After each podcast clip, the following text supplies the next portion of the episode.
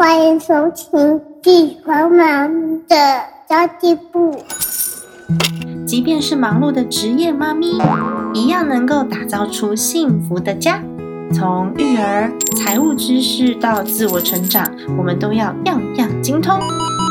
我是精算妈咪 Sandy Two，我会在这里透过自己自身经验的分享，以及访谈各个领域的专家达人，让你跟我一起打造属于我们自己的理想生活。Hello，大家好，我是陪你精算生活、创造理想人生的 Cindy Two，跟大家分享一个好消息哦，就是我的新书《增值力》，它的副标题是“强化财务安全的金钱创富密码”，即将于七月十四号上市。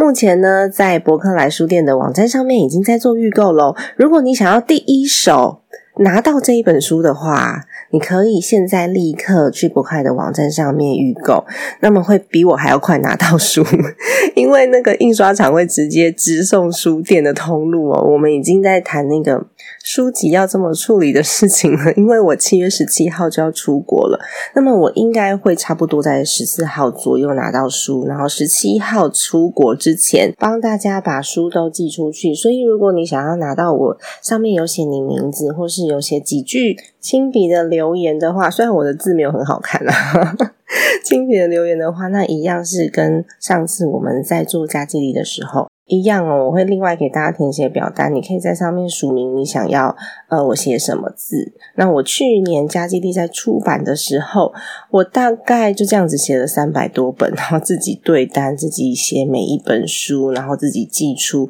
我觉得这是相当有意义的，因为如果你们可以从我的文字里面获得一些力量，那对我来说是非常大的回馈。而且我相信正面的力量啊，它是存在的。有时候不需要多，只需要一句话就足够了。那么，至于我的增值力这本书里面在讲什么呢？我今天的内容会稍微提到一点点哦。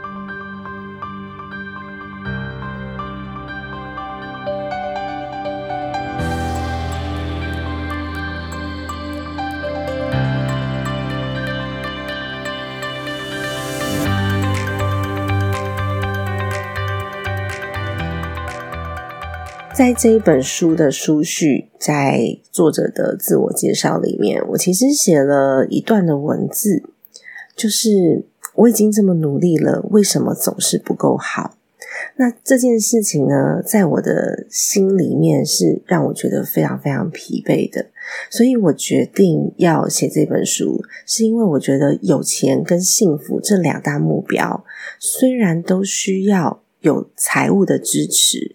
但是呢，我们的心态会完全不一样。在进入主题之前呢，先跟各位的听众朋友们说一下，我没有感冒，因为我发现我每次大半夜录音的时候，那个声音有点沙哑，都会有听众关心我，问我说：“哎，你是不是感冒了？”没有，现在此时此刻的时间是七月七号五点零七分，然后我刚起床开始我的工作，所以我不是感冒哦，我是刚醒哦。真的很谢谢大家的关心，我每次听到这种留言或者是看到这种信件。我都觉得心里面暖暖的。那么今天这个主题，为什么我突然连接到我的书？我其实本来没有想要这么快打书的，因为我想要等我拿到书之后，我再来打书。可是李玟 Coco 的新闻，我觉得超难过的耶，因为他是我国中的时候的超级偶像。我不知道有没有人跟我是同一个年代，就是国中、高中的时候，就是李玟的全盛时期。然后那时候他的歌曲有什么？过完这个冬季呀，往日情啊，滴答滴啊，然后还有好心情，所以我那时候很喜欢很喜欢他小小的身体里面，因为我记得他也是一百六十公分，然后那时候很多的 model 都是一百七左右，可是李玟身材很好又很聪明，然后他只有一百六十公分，跟我一样高，我就会觉得我好像有机会变成这样子，身材娇小，但是能量很。爆棚，能量非常高，况且他又是医学系的，高学历、高颜值、身材好、高收入、高人气，而且个性很开朗，很少看到李玟的负面新闻哦。可是他离开的原因居然是轻生，他自己决定要离开这个世界的。所以我在想啊，他一定是一个对自己要求非常非常高的人。那我的增值力这本书里面，其实我有写到这几点哦。嗯，我不知道大家有没有听过一句话，叫做“世界上最可怕的事是比你聪明的人，他还比你努力。”坦白说，这句话曾经有吓到我。为什么用“吓到”两个字？是因为我觉得我已经是一个很努力的人，但是我不够聪明。然后，或者是我已经这么努力了，为什么我还是达不到我想要的目标？努力真的有用吗？这件事情曾经在我的心里面有很多很多的纠结，因为我始终认为自己应该要更好。然后呢，只要有人说，我这个不好，那个不好，哪边还有缺点，给我很多很多的指教，我会很认真的放在心上，我会很在意，很在意，然后试图要努力的改进。可是很多事情不是我可以决定的，有可能是我的天赋不在那，或者是我的嗯专注力不在那，那甚至呢，嗯，有可能我的时间不够，或者是我的呃自我期许不一样。当然，这个过程它让我很快速的就进步了，也学到了很多很多的技能，也有其他的自我认识。那这些自我认识，有些是自我认识，我真的不行哦，这也是一个自我认识，我们必须要承认。但你的能力越来越好，然后呢，收入越来越高的时候，理论上应该要离快乐越来越接近，对吧？但是我没有诶，我那时候。反而是自我反复的否定，然后否定了自己之后，我又觉得我应该要努力，然后我就更努力。这时候如果还有别人跟我说：“啊，你这个东西没做好，那个东西没弄好”，我整个人就是身心俱疲，很累。然后有时候会坐在没有人的地方，我通常不会在大家面前哭，但是没有人的时候，我还是会疲惫。我就觉得我已经做成这样了，难道还不够吗？你们要我做到什么程度？那我觉得我很优秀。当时的我觉得，我我我我已经比之前的我还要优秀了。为什么我觉得更累了？我觉得更沮丧。所以这一次李文的事件让我很有感，是因为。我觉得他有可能比我的自我要求还要再更高，而且他真的很努力，对自己的要求也很严格。这种人叫做成长型的人格嘛，就是不断的找机会，不断的学习，不断的成长，他才有机会站上那个舞台上，人人称羡的顶端那个位置。所以，这世界上最可怕的是比你聪明的人，比你还努力。对我承认，大部分的人他们需要像这样子一个标杆，但事实上，我认识很多很聪明、很努力、性格又很好、又善良的人，甚至他们有可能是呃企业家，但他们不一定比我们还要快乐。所以我把这句话修正成：世界上最可怕的是比你聪明的人。比你还努力，但是他们有比你快乐吗？问号。那我后来就因为自己有这一层的感受，所以我写了这本增值力。那这本增值力，虽然它的副标题是写强化财务安全的金钱创富密码，但是，嗯，我觉得创富的秘密，其实在自己的内心，你要知道满足。这些钱对你来说才是够的，才会有意义。那我们虽然可以增强自己的技能，创造自己的舞台，我一直都在讲，执行力比靠运气来的可靠。我们一定要去做。如果你没有去做，你一定看不到成果。但是做了也不一定马上就有成果啦。做了，我们还是得有经过一段时间的努力，时间的复利去看见改变。可是真的不是。只要你够有成就，只要你够有钱，就可以活得很幸福、很快乐的。所以后来我整理过我自己的心态，我发现，嗯，我过往付出的努力成就了现在的我，所以我给过去的自己肯定。但是我不想要让别人随便的左右我，或是随便的定义我了。那放下过度的期许。找到适合自己的生活，适合自己的快乐，适合自己的财富收入方式，甚至是适合自己的金钱目标，它太重要了。真的，看到李文这则新闻啊，为什么我有点难过？是因为我感受到那个压力，我感受到那个他身上背负的巨大的自我修正、自我教育、自我调整，不允许自己不完美的压力。我相信有很多我们在不管是荧幕前，或者是企业很有成就的这些人，他们都把自己的内心藏得很深很深。而且你知道吗？这些优秀的人，他们身边的人也很优秀，所以他对标的对象不一样诶就生活圈里面比我们优秀的人还要更多。所以我最近呢也。意识到我自己有一种忧虑，就是小朋友暑假来了嘛，那就只能够带着孩子到处去玩啊。虽然说我的 Facebook 上面看到好像我都诶带着小朋友这边去那边去，他们玩了很多东西，但其实我的内心还是会有一些紧张的，因为我身边好多好多很优秀的伙伴，他们造成了我的焦虑。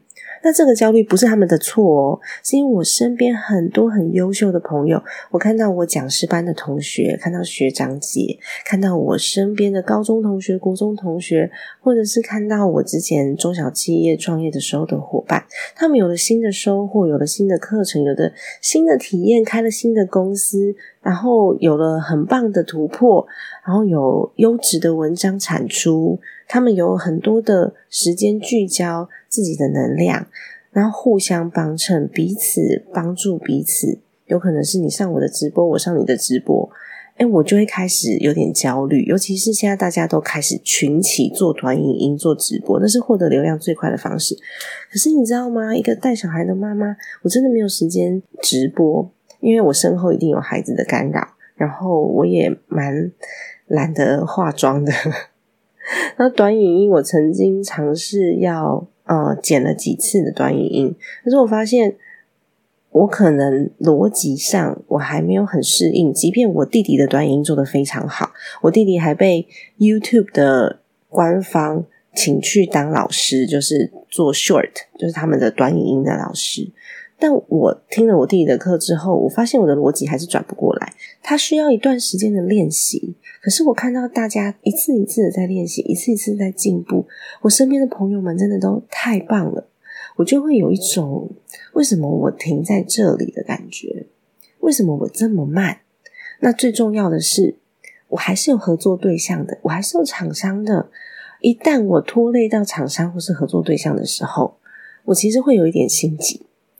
但是回过头来，我们要原谅自己，因为我是一个自己带小孩的妈妈，没有保姆，也没有助理。那我的孩子呢，从小他的个性就非常的倔强，很多很多小聪明。举一反三呐，他从一岁多就会讲话了。有可能是因为我们家的人比较爱讲话，所以他有很多模仿对象。他还没有满两岁的时候，就已经算是很会讲话了，然后表现出自己的好奇心跟个性，然后很会发问，很好学，很活泼。那这个基础的人格养成的阶段，我认为特别特别重要。我希望我可以在身边引导他，而不是把他。丢去给学校，或是丢去给保姆。当然，如果你要上班，那是一个不得已的选择。就像我也会丢去学校一段时间嘛。但是至少，嗯，有机会我可以陪伴在身边的时候，我希望我可以在身边引导他，不要有一天突然间孩子长大了，虽然说我们的事业可能发展的比较有成就。但我发现我的小孩学坏了呢，他变得没有规矩，他变得没有礼貌，他变得不好学了，他不好奇了，甚至呢，他对这个世界失去了希望。哎，这很严重哎！我不想要到时候后悔莫及，所以必须要有取舍。那么有的时候还是会有一些纠结。你看，我已经算是可以自己安慰自己的人了，可是内心还是会有一些负面情绪的出现。因为我希望自己可以更好，但是人是有极限的，所以我前一阵子为什么带孩子去参加自学的那个共学系统，就是我想要试试看，在孩子自学这条路上，我的极限在哪里？那当然要承认一下自己有可能会有不足的地方，所以我后来就放弃了这条路，因为我知道我的时间、我的体力我的状态没有办法让我可以全职的带着孩子自学，然后呢又做全职的工作。几乎全职的工作啦，虽然我的工作时间很短，可是我的工作量，我认为应该就是一个 全职工作的工作量了。有的人会因为负面情绪的出现，他无法调整，他会要求自己：，诶，我不能有负面情绪，负面情绪是不好的。No，负面情绪不是不好的，情绪是中性的，它就是你的感觉。所以，我们不要去苛责你自己的任何的感觉，它出现了就是出现了。你可以跟你的情绪好好相处，你可以去体会他的感受，就是你的情绪的感受，不要苛责自己。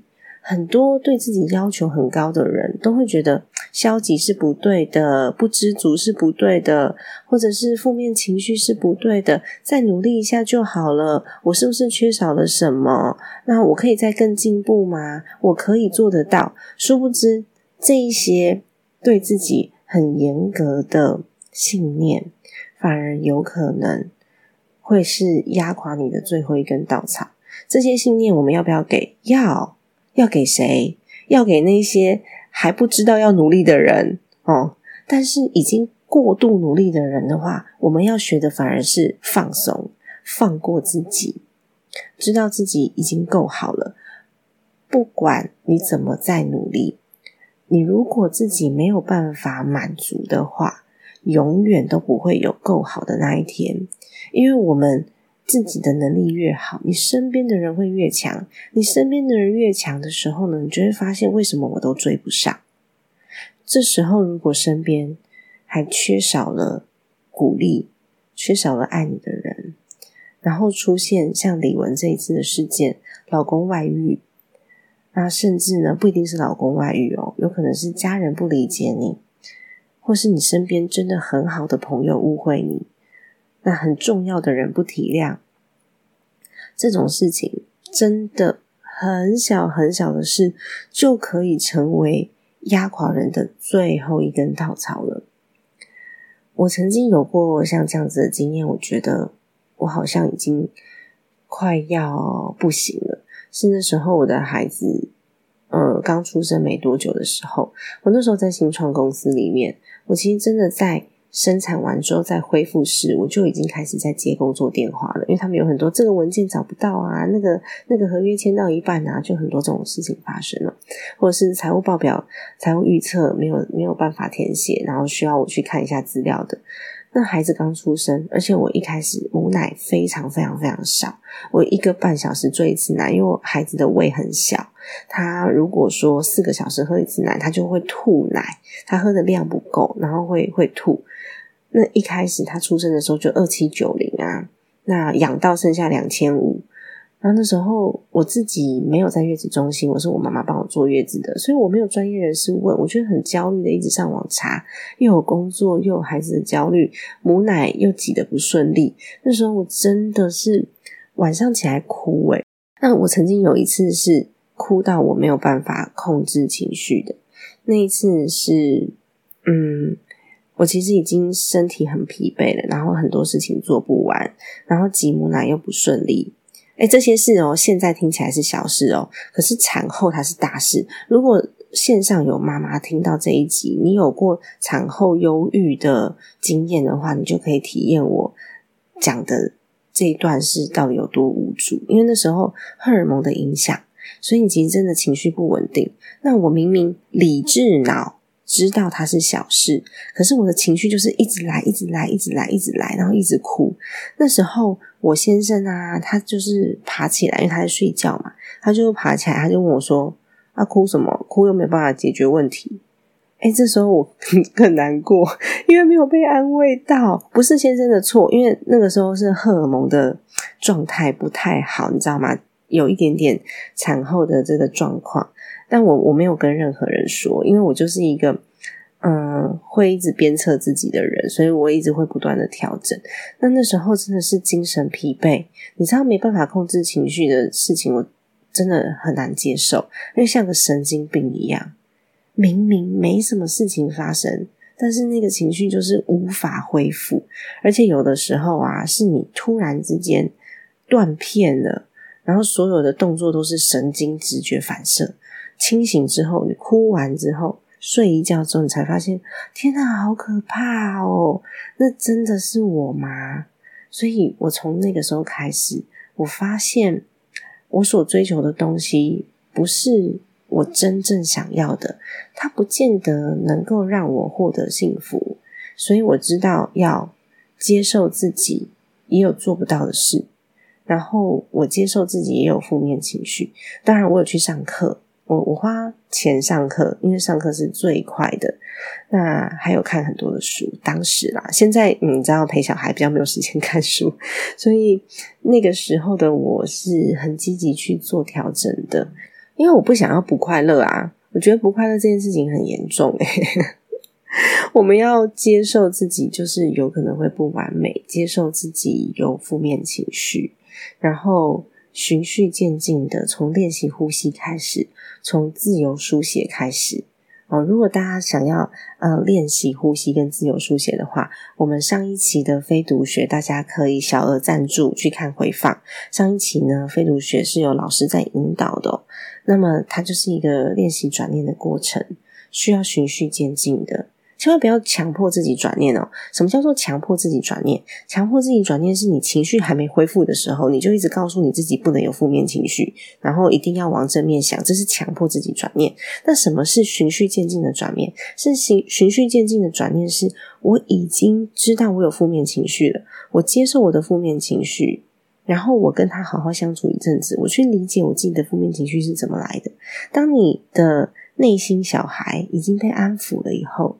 你再去转念，你再去想想看，还有什么样子的方式可以让下一次更好？这个练习可能需要蛮长一段时间，或许是三个月、六个月以上，你才能够真正的就是做到转念的速度越来越快，然后真正接受自己。千万不要硬转，硬转是一种强迫，它是压力，更容易让你自己忧郁症。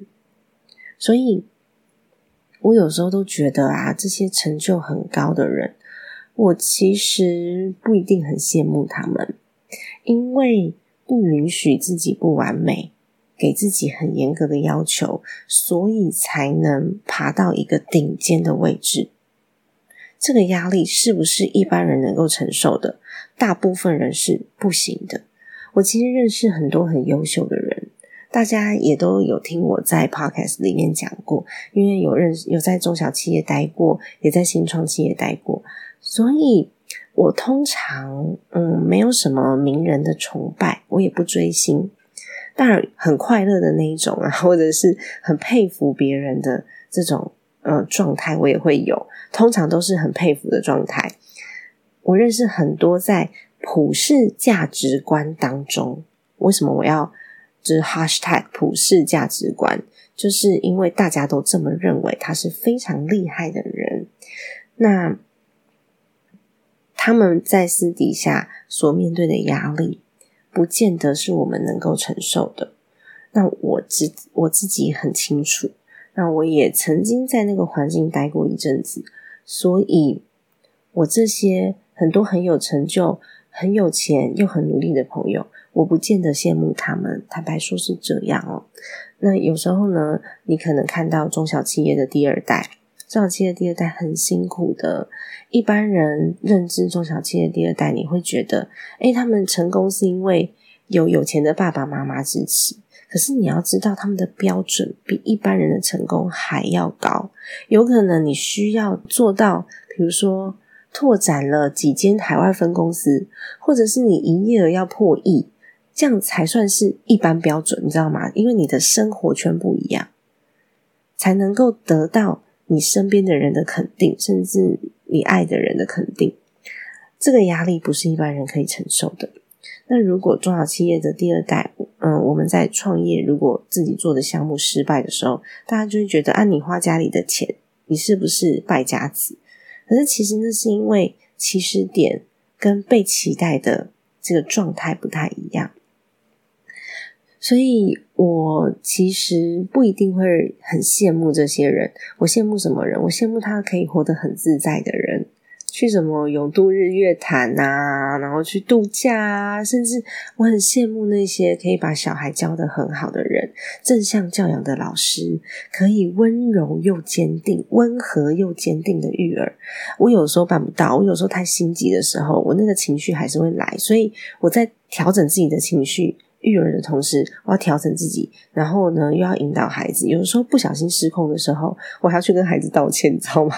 所以我很羡慕那种温和又坚定的育儿方式。我很欣赏我身边的人的优点，不过这些优点我不可能全部都要吧，太累了。所以，即便是认识这些人，为什么我有的时候在做访谈的时候，你会感觉我好像蛮自在的？是因为在我内心是没有阶级的。我不管访问再厉害的人，我都觉得大家都是一样的，因为我的人生不会因为认识了他们而改变。嗯，有可能认识他们而改变，是因为我从他们身上学习，而不是因为他们给了我什么样子的好处而改变。我从他们身上学习，那我就有办法去呃改变我自己，而不是因为他们给我什么好处让我改变了。大家都是平等的，我的人生还是我的人生啊！搞不好我也有他们羡慕的地方，对吧？就像我前一阵子，我有跟那个天域的董事长 Amy 姐，因为嗯，Amy 姐其实她是一个很温暖的人啦，我就有跟她讲说，我十七号要出国，我要出国一个半月。那时候 Amy 姐就跟我说，怎么那么好，我也好想去哦。我当时就很直白的跟 Amy 姐讲说，Amy 姐你赚太多钱了啦，你的问题就是养太多员工，因为他们的公司。营收是破亿的，所以他的压力一定跟我不一样。他没有办法什么游牧民族数位创业，然后去到很远的地方，除非他公司已经培养出很多的人才，可以可以 SOP，然后不需要他再管了。但是那样子的程度，跟我们拿着一台电脑就可以出去工作是完全不同的境界。不知道哪一个好，哪一个坏。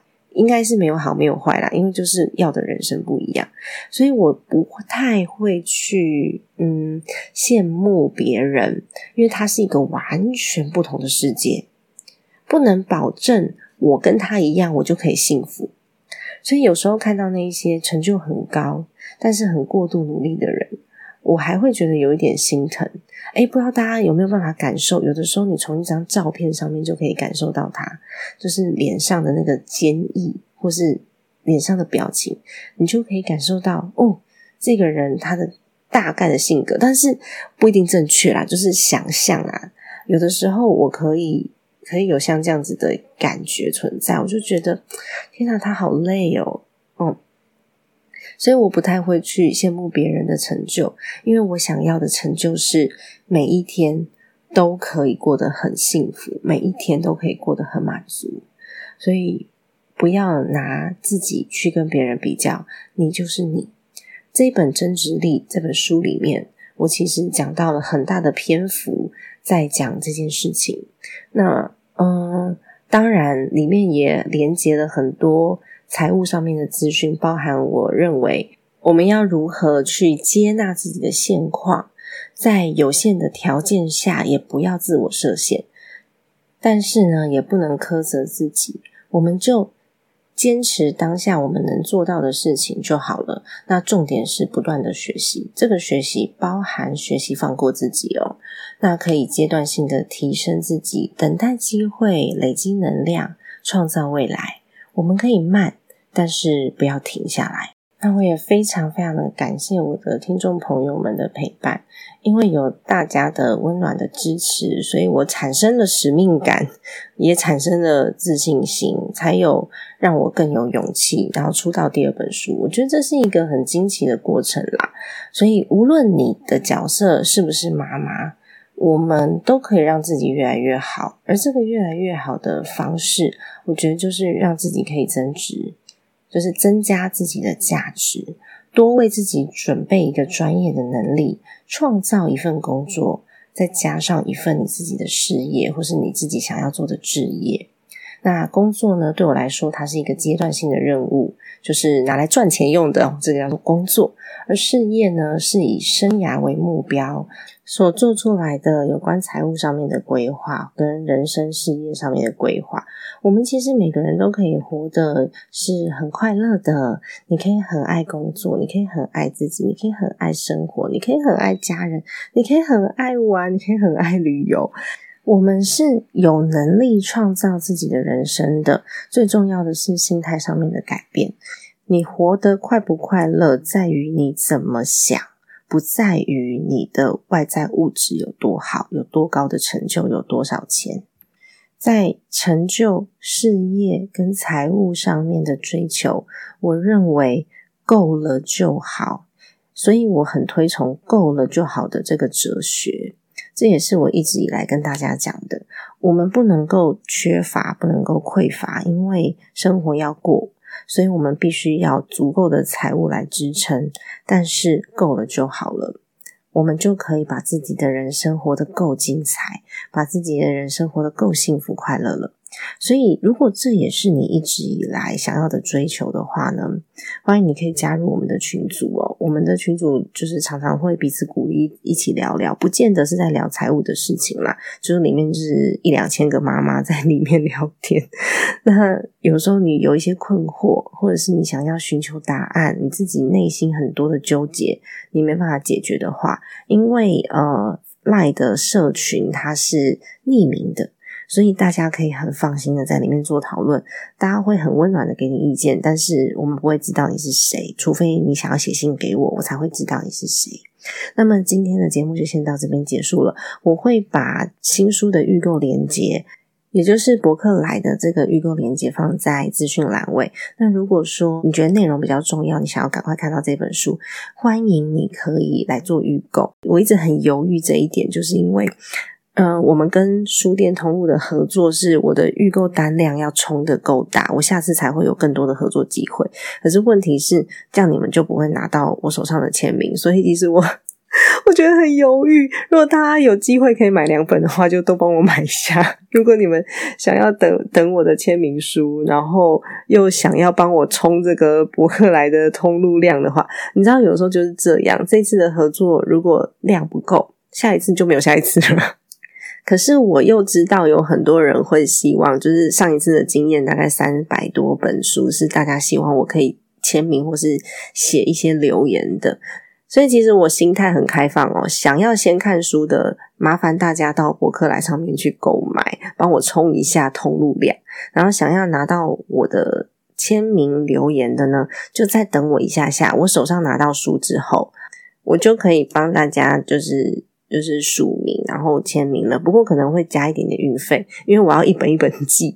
好哦，那么希望大家都可以，无论在事业上、财务上面，追求你够了的哲学。要是你自己够了哦，不是去模仿别人哦。也欢迎你来加入我们赖的大群组，可以跟大家一起聊聊天。